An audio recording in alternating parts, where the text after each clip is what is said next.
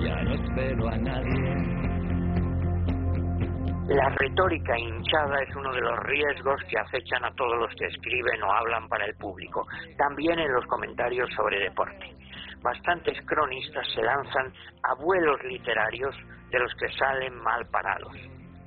El profesor Gregorio Salvador ha recogido algunos ejemplos de comentarios de fútbol por televisión. Dijo uno, es probable que haya goleada, se dan ya todas las circunstancias para el dato nadie podría discutirlo. Si se dan todas las circunstancias, es decir, los goles de uno de los equipos, habrá goleada. Nos hace gracia ahora la retórica de llamar a Inglaterra la pérfida Albión, como se hacía en tiempos de Matías Prats. Pero escuchamos ahora que el público trata de infundir con sus gritos el carisma que la selección necesita. Es decir, que un hincha no está animando a su equipo, sino que quiere infundirle carisma. Dios sabe qué es eso.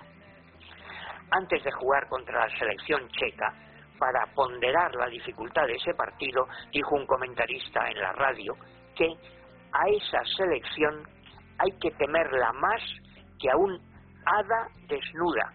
Sí, lo han oído bien, repito, más que a un hada desnuda las desnudas inspiran temor, no sé yo qué extraña razón de literatura fantástica o erótica lo podría aclarar. En realidad se trataba de una confusión con una frase hecha tradicional. Temer algo más que a una espada desnuda. En pura lógica, eso sí que inspira temor.